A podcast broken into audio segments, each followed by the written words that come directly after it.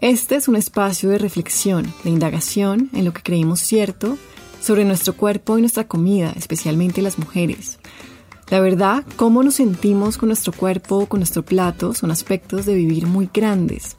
Por eso en este podcast se abarcarán muchos temas inesperados. Hablaremos de otros mandatos incrustados, de esas creencias tipo yo debería que nos atormentan. Deberíamos ser más flacas, más disciplinadas, cuidarnos más, ser más de esto, menos de lo otro.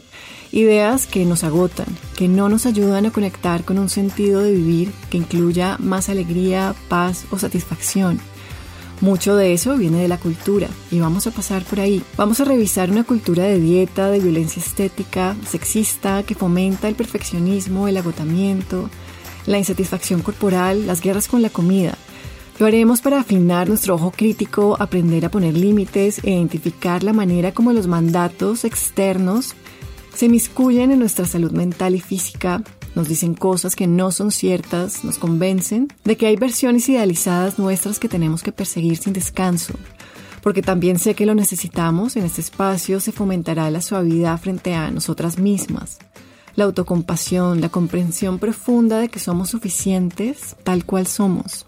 Yo soy Camila Cerna, soy la autora del libro Yo debería ser flaca, soy coach y me dedico a conversar con las mujeres sobre su relación con la comida, con el cuerpo y todo eso que se teje en el medio. Así que bienvenidas. Caracol Podcast presenta Yo debería ser flaca con Camila Serna.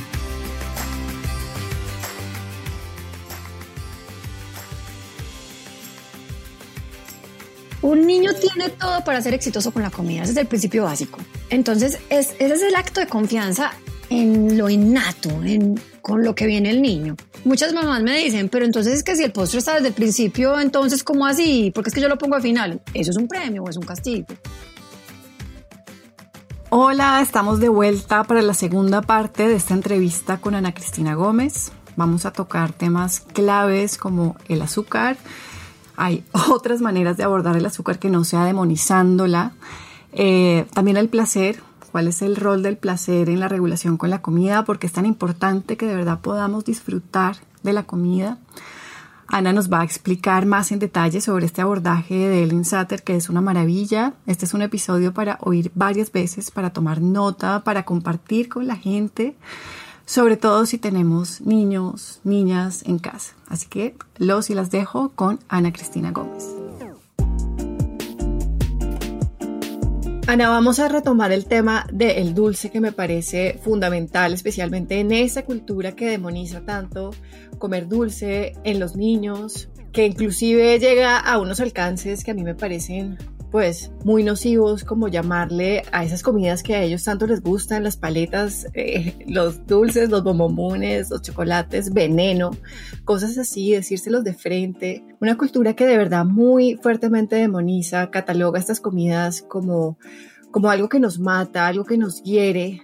¿Cómo se maneja ese tema con los niños, especialmente cuando un niño presenta un gusto, digamos, excesivo, por decirlo así, por el dulce, que es muy dulcero o lo que sea, cómo se maneja para que este niño entienda que estas comidas no son un veneno, que tienen un lugar, pero que también hay un relacionamiento con ellas que es adecuado cuando se hace desde un lugar sereno, ¿sí? Muy importante esa pregunta. Yo ahora que doy conferencias a muchas veces a papás y todo esto, noto que es un tema recurrente, pero re recurrente es una pregunta que sale y no solo una vez. O sea, así se responda, sigue surgiendo, sigue surgiendo, sigue surgiendo, qué hacer con el dulce, qué hacer con el dulce. La última vez, en un taller muy bonito que dicté a padres, me acompañaba una psicóloga que trabaja el área de la alimentación, que estaba haciendo una práctica conmigo.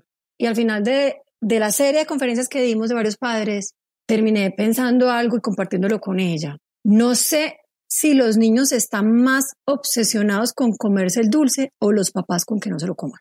¿Y cuál obsesión surgió primero?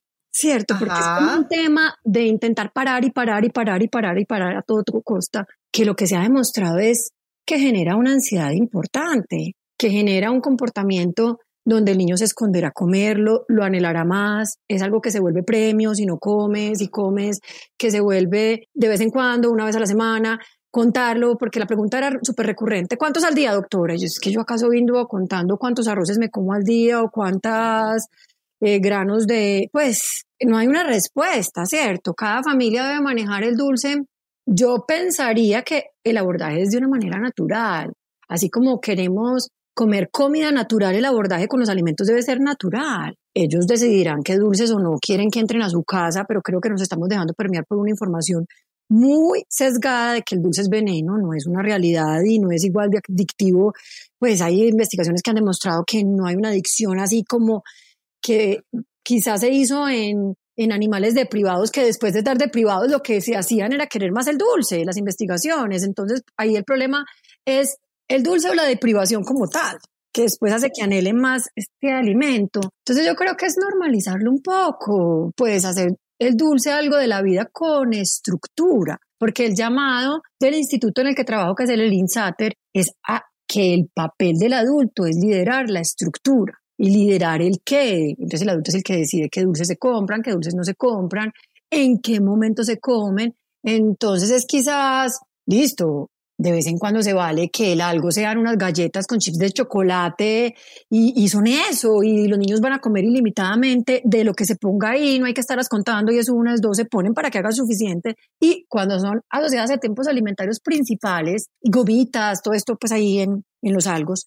no contándolas como hay una comida, dos, pues. Y en los tiempos alimentarios principales, como almuerzo y comida, el llamado es que el dulce o postre sea un alimento más que se pone en la mesa. Ahí sí es importante que sea una sola porción y sin derecho a repetir. Porque es que el INSATER en eso incluso es muy avesada. Ella propone que el postre esté desde el principio en la mesa como una cosa más que se pone. Y el niño verá si empieza por él. El niño verá si escogió su chocolatina pequeña y se la come antes que el arroz, pero es una porción pequeña no hay derecho a repetición. Entonces, si un niño deja de almorzar por una chocolatina pequeña, una cucharada de arequipe, un bocadillo pequeño, si deja de comerse el almuerzo es porque en realidad no tenía hambre, ¿cierto? No es que se va a comer una torta sin fino, un paquete de gomitas. Esa es la filosofía del INSATER del manejo del dulce en tiempos alimentarios principales. Y en refrigerios es como una cosa más, así como un día el refrigerio es sándwich con manzana, otro día es yogur con palitos de queso, otro día es cereal con algo, otro día es galletas, pues, o papitas, que también son otros alimentos, porque hay otras listas de alimentos prohibidos y hay suficientes como para que el niño sienta que no está contenido siempre. Hay suficientes en ese momento estructurado. Ahora, si no es hora de comer, pues no es desayuno, ni media mañana, ni almuerzo, ni algo, ni comida, no es una hora de los tiempos alimentarios estipulados por la familia. Yo les digo, pues no es el momento ni para una habichuela, ni para un repollo, ni para un dulce. Entonces ahí se genera es como una disciplina de momentos de comer y momentos de no comer y no una confusión porque a veces los niños, esos mensajes de prohibición de alimentos o alimentos malos a edades tan tempranas con un pensamiento tan abstracto, no generan el resultado que buscamos, que es buscar generar conciencia que lo que creemos que hacemos, generan ansiedad, miedo, angustia, generan otras cosas muy distintas a lo que buscamos. En primaria debemos tratar a los niños de primaria antes de 2, 12 años, 11 años, debemos evitar enseñarles muchas cosas referentes a los alimentos. Debemos enseñarles a disfrutar la comida con estructura. Esa es la educación alimentaria que se debe a esa edad.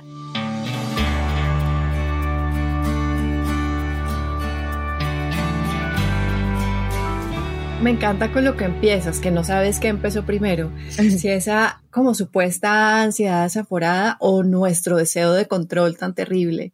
Sí, porque yo yo en ese momento no te puedo responder eso. No sé qué empezó primero y, veo como es un ciclo vicioso y uno alimenta al otro. Sí. Me encanta la, visión de Elin Satter porque es la confianza plena de los niños, ¿no? Es una, es, como una declaración de que ellos son confiables, de que su hambre es confiable y que ellos sabrán cómo se modulan, ¿no?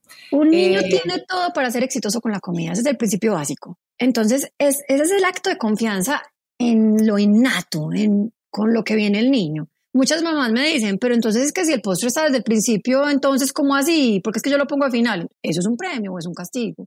Porque entonces, ¿para qué lo pusimos al final? Ay, pues para poder ver si comió o no comió, para ver si se lo puede. Eso es un castigo, eso es un premio, ¿cierto? Es muy difícil, a no ser que digamos, bueno, el postre está al final, pues independientemente de si coman o no coman, igual se lo pueden comer, ¿cierto? Cada familia hará las cosas a su manera, si le parece muy avesado, pero lo que queremos entender es que no queremos que esto se vuelva un premio o un castigo al que se recurre con mucha frecuencia y que refuerza el interés por el dulce. Claro, claro. Y yo me he dado cuenta en mi caso particular, como mamá de un niño de siete años que le gusta muchísimo el dulce.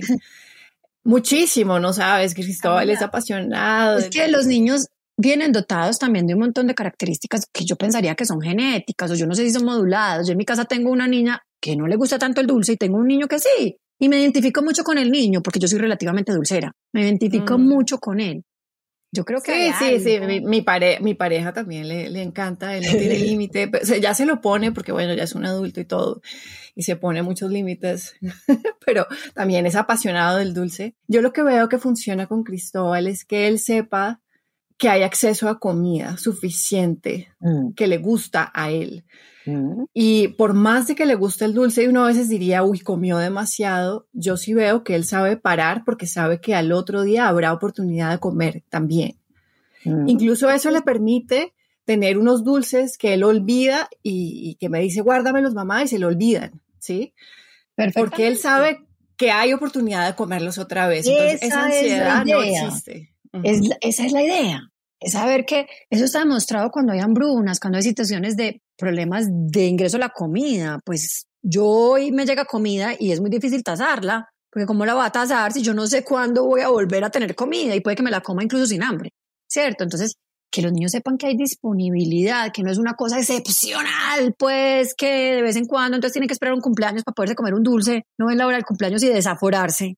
¿Cierto? Y entonces eso en una etapa inicial es manejable dentro de una casa, pero después cuando ya tienen acceso a comprar en una cafetería, ir a casas de otros amigos donde hay dulce, de... Yo lo veo muchas veces con los niños que vienen a mi casa y no se les permite comer dulce de una manera más natural en las casas de ellos, se desaforan más en la casa de uno. Claro. Lo veo de muchas veces. Como yo me he conciliado con el dulce, inclusive yo misma, porque cuando uno estudia nutrición, la vida se divide en blanco y negro, ¿cierto? Los alimentos buenos, los alimentos malos, los que sí se deben comer, los que no se deben comer. Entonces yo llegué pensando, pues que yo no comía muy bien, porque me gusta el dulce, porque yo me como un almuerzo y me sueño mi chocolatinita rica con un café, me sueño, ¿cierto? E, es algo que es rico y no lo considero un vicio, no lo considero nada, es algo que me gusta y lo disfruto. Entonces, claro, llegué con esa mentalidad ortodoxa de, pues, yo cómo soy así. Pero cuando llegué y entendí el Instituto del INSATER y entendí esa filosofía tan bonita de que el dulce se hace parte, de que yo no me voy a comer una chocolatina al escondido, para que, como así? Entonces yo no quiero que mi hijo aprenda a ser tan dulcero como yo, sino que es algo con lo que estoy en paz y lo comparto. Así como comparto las frutas que también me encantan y comparto muchas cosas que me gustan dentro de la comida como una cosa más, creo que esa naturalización termina llevándonos por un buen camino. Finalmente soy una adulta sana, saludable, pues obviamente hay componentes genéticos que permitan que uno sea saludable y cosas, pero también le he puesto mucho a la visión que me inculcaron de la alimentación mis padres, que fueron muy tranquilas. En mi casa había de todo. Había helado, había verduras, había frutas, había, había mecatos, había carne, había pescado. Me sentí como en paz con, con tener esas cosas y, y así como lo hicieron naturalmente mis papás, dejarme llevar por esa naturalidad con mis hijos.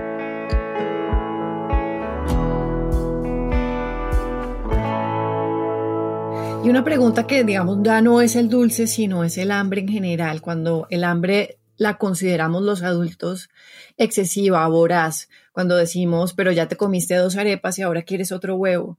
¿Cómo hacemos también para entender que ellos vienen pues con unas necesidades momento a momento y que a veces esa hambre pues es la que es, nos podrá parecer mucha o lo que sea, pero pues es la que es. ¿Cómo hacemos para entender eso? Los niños que comen poco y los niños que comen más son los más propicios a que intervengamos negativamente en ellos. Al que come poco haciéndolo comer más y al que come un poco más parándolo, ¿cierto? Sí. Entonces ya se volvió, porque en el pasado no pasaba esto, como estamos con esta sobreinformación y con esta idea de la obesidad infantil tan marcada, que ya nos sentimos mal cuando un niño come bueno. Ya un motivo de consulta frecuente en mi consulta, doctor, es que le gusta mucho comer, es que le gusta comer, es que le encanta la comida. Sí, mira que hemos llegado a un punto, entonces que este no come suficiente, que este come demasiado. Que se patologiza que le guste mucho. Que le guste comer. Es que la gente lo ve comer y lo ve disfrutar. Esto es una cosa, es muy rico. Entonces, mm. hay una vez más la estructura. El adulto debe liderar, pero confiar en que el niño está copiando, porque de verdad tiene hambre. ¿Cierto, doctora? Pero es que yo le serví una porción que considere suficiente. Usted consideró suficiente, el niño no. Entonces, siempre que haya derecho como a repetir dentro de un montón de normas sociales, porque como siempre estamos hablando de los tiempos alimentarios en familia como la prioridad, eso es uno de los pilares fundamentales. Entonces yo como suficiente, pero no se vale dejar a alguien sin comida. No es que yo me come todas las papas de la mesa y entonces alguien se quedó sin comida. Ahora sí, la labor de la mamá es hacer suficientes papas. No es como, ay, contaditas, por si, pues cierto, es como, porque una vez más, eso que, como ese límite, listo, yo sí les doy papas, pero muy de vez en cuando y son poquitas. No, se ha holgado con esas cosas, con el pan, con la papa, con el arrocito. Y también el repetir, eso es lo que quiera el niño. Es que quiero repetir, tengo hambre, ¿no? Pero repite ensalada o, carne. Es que yo quiero ese arroz. Sí, dentro de lo que esté, no es pararme de la mesa a hacer más porciones de arroz ni hacer más cosas, ¿cierto? Pero es manejarme así. Ahora sí, en el tiempo alimentario, me paré de la mesa a la media hora y dicen, mamá, tengo más hambre, muñequito, esperamos el algo pues el algo no se dice en Bogotá ni en otras partes del país, sino media tarde, pero esperamos el refrigerio siguiente. Eso se llama estructura, ¿cierto? Entonces es muy importante tener en cuenta esas dos premisas. El papel del adulto es liderar el proceso, decidir qué come el niño, cómo, cuándo y dónde. En el niño es decidir si come o no y cuánto. Y eso hay que respetarlo. Ahí te iba a decir una cosa, Cami, que no la terminé de pronto de aclarar. Eh, las políticas de tratamiento y prevención de obesidad de Estados Unidos surgieron en el 2007. En el 2019 aproximadamente se hizo una evaluación de 10 años de estarlas aplicando. 10 años de estar sintiendo que los niños los pesan, los miden, sientan que están un poquito pesaditos en el límite superior, van a hacer algo con ellos y generalmente ese algo es pararlos para comer. Decirle a la mamá, tiene sobrepeso, cuidado con la comida, entonces el niño quiere repetir, no comas, el azúcar ojo, quítala, todo, todo, todo, Las políticas después de 10 años de evaluación se han demostrado que han servido para muy poco. Y lo que ha demostrado el INSATE, porque ellos dicen que han servido para muy poco, pero como han servido para tan poco, lo que hay que hacer es más de lo mismo, parar más a los niños, concientizarlos más, pesarlos y medirlos más en los colegios, eh, entrarlos en este mundo de riesgo de obesidad. Y ellos dicen que eso no hay efectos adversos. El INSATE replica con mucha validez científica. ¿Cómo se atreven a ustedes a decir que no hay efectos adversos cuando nosotros tenemos investigaciones de niños a los 5 años que son un poco pesadas y a los 10 años son pesadísimas, pesadísimas? Se les ha intervenido de los 5 años a los 10.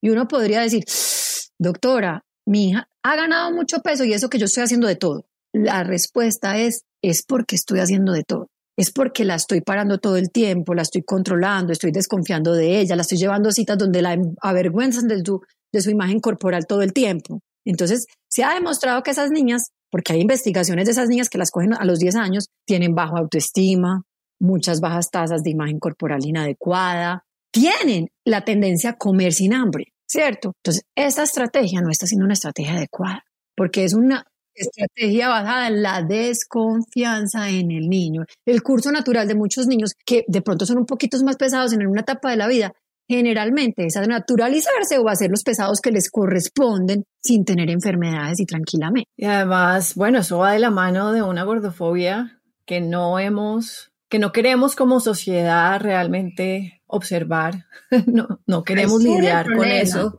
Una gordofobia por prescripción médica. Sí. O sea, muchas mamás hoy están batallando con niños pesados normales y están haciendo un montón de cosas que los llevarán a ser realmente niños enfermos cuando son niños saludables hoy por hoy. Y los que estamos generando eso somos nosotros como personal de salud. Cuando dices niños enfermos, ¿a qué te refieres? Pues que a uno le llega un niño que pesa un poco más que el promedio inclusive puede estar por encima de la, lo que llamamos normalidad, pero le corresponde estar ahí porque uno lo mira desde que nació, esa es su tendencia, está ubicado, está tranquilo, se hace una encuesta y el niño está tranquilo, hay hábitos alimentarios normales, se chequea todo y todo está normal. Y ese niño viene muy normal hasta que lo coge alguien del personal de la salud, le mete la idea en la cabeza a la mamá de que el niño pesa mucho y esto está mal, le pone nombres como obesidad, sobrepeso, le dice que lo tiene que intervenir parándole, diciéndole que no coma más, dejándole de comprar un montón de cosas, lo vuelven un niño ansioso, con baja autoestima, con un montón de problemas, termina ganando el peso que no le correspondía ganar, ahí sí se dispara la curva para arriba y termina teniendo consecuencias del peso. Es que el peso no es un problema. Pues pesar más o menos no es un problema, pesar menos no es un problema, no es ser desnutrido, es un problema cuando mi peso está interviniendo con que no estoy creciendo, no estoy aprendiendo, ¿cierto? Si peso menos y si peso más, está interviniendo con mi colesterol, con mi azúcar, con un montón de cosas.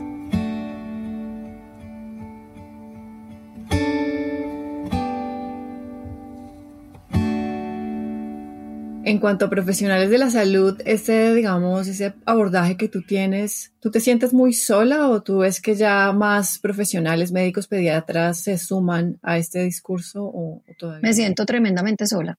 Incluso he llegado a pensar si me estoy enloqueciendo y si me están viendo como loca.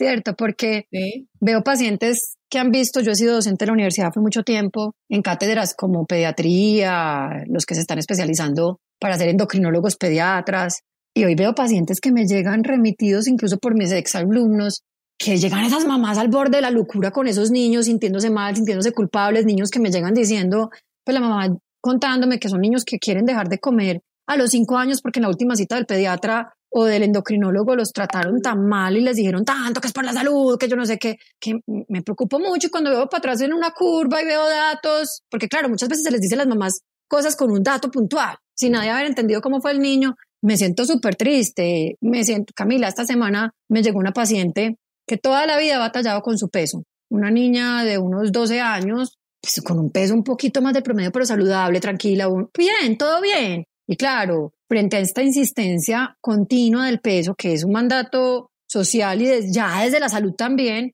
ahora está en una anorexia, ahora está en una anorexia. Entonces, eh, claro, y cuesta darse cuenta que están en un trastorno de la conducta alimentaria porque eso era lo que queríamos toda la vida, que la niña comiera saludable, que la niña hiciera ejercicio, que la niña estuviera bien, como era un poquito pesadita, no cayó a indicadores de peso para la talla muy llamativos, bajitos, ¿cierto? Entonces el diagnóstico se demora, se demora y estas son cosas que a uno le preocupa mucho porque se ha demostrado que la probabilidad de que un niño termine con un trastorno de conducta alimentaria es mucho más alta a que termine con una diabetes tipo 2. Vamos ahí un poco más, o sea, porque no, no es como lo que vemos en medios, en redes, en noticias, en el discurso médico general, es como es toda esta atención el foco en la diabetes tipo 2 en los niños, como esta epidemia que está surgiendo de toda una camada de niños que ahora tiene diabetes. Entonces, ¿eso, eso qué?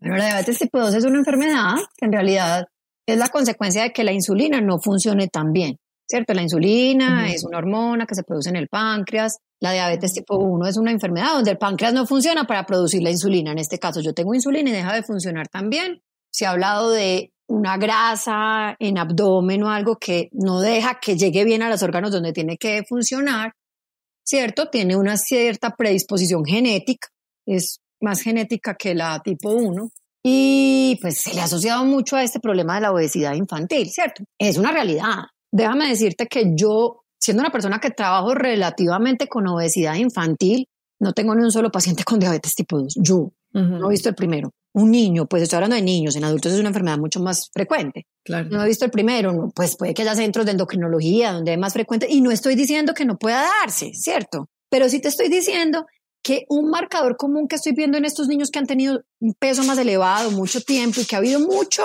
insistencia en la manera de comer, si estoy viendo muchas niñas con trastornos de la conducta alimentaria. Los trastornos de conducta alimentaria son una enfermedad psiquiátrica más mortal, con mayor morbilidad. Es que la calidad de vida del paciente y de la familia se deteriora de una manera absurda. Son muy difíciles de manejar. Entonces tenemos que entender que si bien no estamos haciendo o promoviendo, porque también eso es lo que pueden decir, es que ustedes son la oda a engordar, a, a promover la obesidad como una, pues nosotros no estamos promoviendo nada. Simplemente estamos siendo conscientes que tenemos que ser muy cuidadosos en la manera en que prevenimos e incluso decidimos intervenir los problemas de peso cuando se detectan para no promover una enfermedad que puede ser mucho peor que, pues puede ser peor el remedio que la enfermedad, ¿cierto? Entonces esa es como la invitación. Inclusive con la diabetes tipo 2 ocurriría lo mismo, creo yo, que a lo que dijiste al comienzo, que no sabes qué vino primero, porque es posible que para muchos de estos niños que les da diabetes tipo 2 sea, digamos, impulsada por ese comer desenfrenado que surge también por nuestro deseo de control, porque entonces si estos niños están sintiéndose inseguros frente a la comida y ansiosos, pues están comiendo más, ¿sí? De estas comidas azucaradas. Pero es porque están, están rebasando su propio. Sí, pero por, por cuenta de nuestra ansiedad. Por eso, por su propia biología, que la propia biología es para estar bien. Cierto, sí. Es, la están propasando, sí. Sí, es que uno, uno, ganar mucho peso, perder mucho peso es un atentado contra la biología y, la regulación que uno tiene, ¿cierto? Entonces, ahí una vez más, ¿qué fue primero? ¿Qué fue primero? ¿Cierto? Entonces, yo veo pacientes con ganancias de peso muy importantes, no estoy diciendo que no, pacientes que sí considero que tienen una enfermedad, que uno ve la curva y de un momento para otro se dispara, pero la respuesta no está en el control de la comida, hay muchas variables alrededor, muchas variables alrededor. Ahora personalmente llevo un caso muy bonito de un paciente con el que llevo trabajando un buen tiempo. Y ayer conversaba con la mamá y me decía, doctora, yo estoy muy contenta porque en este momento siento que mi hijo no está ansioso por comer. Cuando empezamos con usted, este niño se quería comer todo, eh, pues no sabía, no se hallaba, eh, y si bien no hemos bajado peso, no hemos hecho un montón de cosas, ya el niño está estable, está, hay un montón de cosas que obviamente hay que manejar alrededor de ansiedades, de otros temas, pero la respuesta no es siempre el control de la comida, ¿cierto? Entonces iremos abordando esto, obviamente, esto es difícil, esto es lento, esto es, esto es de trabajar, no hay una respuesta inmediata como a veces la prometen las dietas, entonces las mamás le restringen al niño todo en dos meses pesados kilos menos, pero ¿qué va a pasar en dos o tres años, cierto? Entonces, ese es como el cuento. Sí, Ana, qué importante todo lo que estamos hablando. Me gustaría que todo el mundo oyera este podcast. Me gustaría que todas las mamás, todos los papás, cuidadores oyeran este podcast porque porque resuena, porque hay algo que, yo no sé, pues obviamente estoy en esta línea de trabajo, conozco el trabajo de Ellen Satter, sé de qué me estás hablando, pero aún así si uno no lo supiera, hay algo que tiene sentido y que resuena profundamente en lo que estás diciendo. Hay algo que no se siente bien poniendo un niño a dieta, eso no tiene un sentido, ¿sabes? Eso no se siente bien.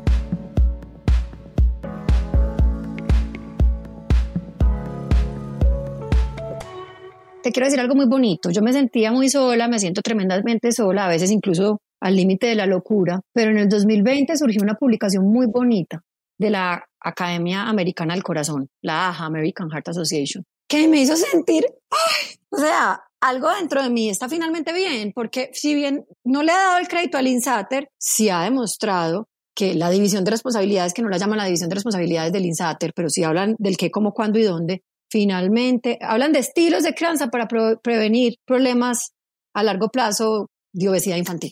Y hablan de una crianza democrática, donde el padre lidere, pero respete al niño en su autonomía.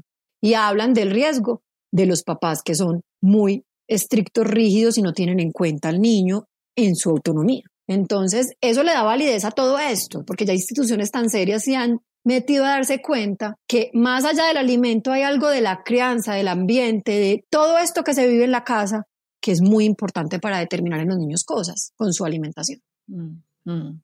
Bueno, y cuando estés al borde ya de, de la locura, me llamas, me llamas y conversamos para que no te sientas tan sola, porque pues no, de verdad no estás tan sola. Hay personas que están también muy alineadas con lo que tú estás diciendo si tú vas y miras en redes, que es donde yo más me muevo y donde más tengo contacto con otros profesionales, ya, pues ya hay muchas personas que estamos muy conscientes de esos temas. Tú sabes que yo no soy eh, buena para las redes, ahí estoy tratando. Me abruman un poco, me abruman un poco, pero sí, creé algo que se llama como como, porque de hecho la idea es como poner la atención en el cómo se come y no en el qué. Y me lo han ayudado a manejar, pues incluso la, la, la, la, practicante que te comenté de psicología, ella se muere la risa porque me dice, ay, han escrito, mira, yo ni me atrevo a mirar, no, no soy capaz de mirar, pero me dice, la gente está resonando con esto, la gente resuena con esta... Claro, claro que sí, totalmente, claro que sí. Y bueno, para cerrar, quiero que hablemos del placer y ese rol importante que le da el insater al disfrute de la comida. ¿Por qué es tan importante? Sin disfrute, hasta la nutrición sufre. Es el lema máximo del instituto.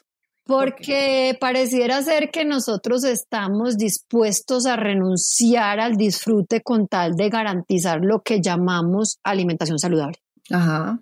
Estamos dispuestos a decir, yo como esto, con esto, con esto, no como esto, no como esto, pero entonces soy saludable y entonces no como esto, pero en fin de semana a veces sí. Y entonces estamos teniendo una idea de alimentación saludable que son un montón de reglas que nos aíslan socialmente, que nos generan complicaciones. Hay gente que, yo he tenido amigas que han ido donde médicas que les dicen que tienen que preparar su propia comida para todo el día porque ¿quién les garantiza que una comida comprada sea tan saludable como la que ellas mismas prepararían? Eso es lo que estamos viendo como alimentación saludable. Y ya está demostrado que si la gente no disfruta, que esa es la definición de habilidad alimentaria, ahí se cuenta el disfrute, sentirme cómodo y positivo y disfrutar comer y no solo comer, sino haber comido, sentirme bien después de haber comido, evitar esa culpa. Sin disfrute no hay alimentación saludable.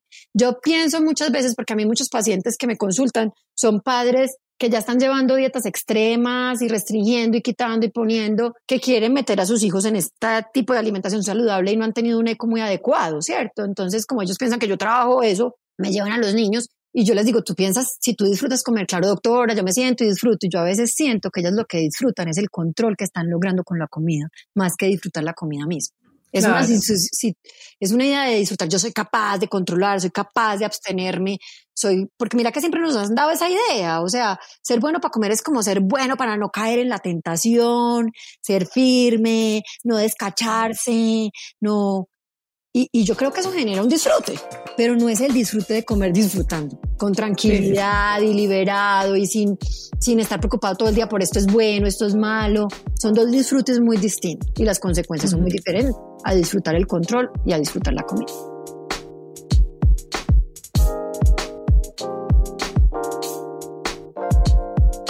Y si uno está confundido en qué tipo de disfrute está, ¿Cómo hace para saber? ¿Cómo hace para saber? Sí. Pues ahí está un poco la encuesta de habilidad alimentaria. Yo la utilizo mucho. Lo que pasa es que es una encuesta que podemos aplicar personas que estemos habilitadas por el instituto. No es una encuesta libre, pues. Pero eso ayuda mucho. ¿Qué tipo de preguntas tiene? Eh, yo disfruto mis alimentos. Yo disfruto yo suelo pensar que como suficiente, eh, yo mm, como relajada, me concentro para comer, pues estoy pensando en otras cosas, yo Sí, son como unas preguntas muy basadas en la confianza. Yo como con tranquilidad, me siento cómodo para decidir cuánto es suficiente para comer, consumo alimentos con regularidad. Eh, pienso que está bien comer lo que como. Si no hay juicio moral. Experimento con alimentos nuevos y aprendo a que me gusten, porque la flexibilidad es importante. Si la situación lo requiere, yo puedo adaptarme a comer alimentos que no me gusten mucho y ya me atrevería a decir que se debe incluir que no están como en mi dieta, porque entonces, claro, yo voy a un a partes con las amigas a comer, pero entonces no puedo comer gluten, no puedo comer azúcar, no puedo comer entonces ya hay que pensar muy bien el restaurante, ya no nos adaptamos tanto, nos están dando permiso para no, como, como tanto como creo que necesito comer o me vivo parando. Yo saco tiempo para comer, tranquila. Yo como hasta que me sienta satisfecho. Yo planeo mi alimentación. Son preguntas muy tranquilas. Son básicas, son, pero, son muy, tranquilas y básicas, pero y Ahí me diciendo, yo controlo mi comida todo el tiempo, yo como poquito azúcar, poquito dulce. No hay ninguna pregunta que tenga que ver con eso. Bueno, Ana, gracias, gracias. No, mil gracias a ti. Tú sabes que esto me encanta y se siente uno más acompañado. Sí, te acompaño. ¿Dónde te pues consigue pues la gente? en Instagram estoy como como como by growth te encuentran a ti y que y hay programas que cómo se interactúa. Estamos tratando, estamos tratando de construir, está en proceso la construcción de un nuevo taller online que pronto estará pues que las mamás que quieran lo pueden tomar cuando quieran sobre el inicio de la alimentación complementaria de niños para que sea un principio diferente, un principio más positivo, más tranquilo, más libre de control, como más, más guiado por la confianza en el niño para empezar los alimentos. Entonces estamos mostrando ese módulo y la idea es seguir. Lo que pasa es que todo esto requiere de tiempos, grabaciones, cosas. Ahí vamos. Entonces, claro. Pero por ahí les estaremos informando. Bueno, bueno, Ana, un abrazo muy grande. Muchas gracias. Bueno, gracias a ti. Como siempre, un gusto. Chao. Chao.